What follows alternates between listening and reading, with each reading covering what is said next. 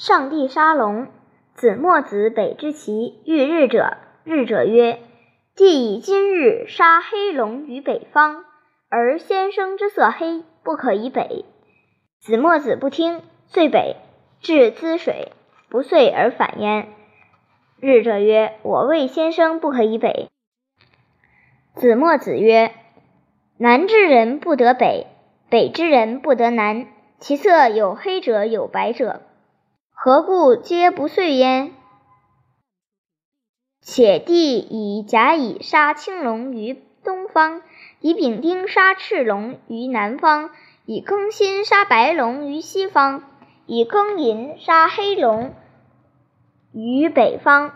若用子之言，则是尽天下之行者也，是唯心而虚天下也。子之言不可用也。墨子贵义。墨子要到北方的齐国去，中间中途遇到了占卜吉凶的人。他对墨子说：“上帝今天在北方杀黑龙，先生的皮肤色黑，不可以到北方去。”墨子不听他的劝告，往北走去，到了滋水。不能顺利过河，只得返回。占卜吉凶的人说：“我早就说先生不可以往北走。”墨子说：“南方的人不能往北，北方的人不能往南，而他们有的皮肤黑，有的皮肤白，为何都不能顺利渡过滋水？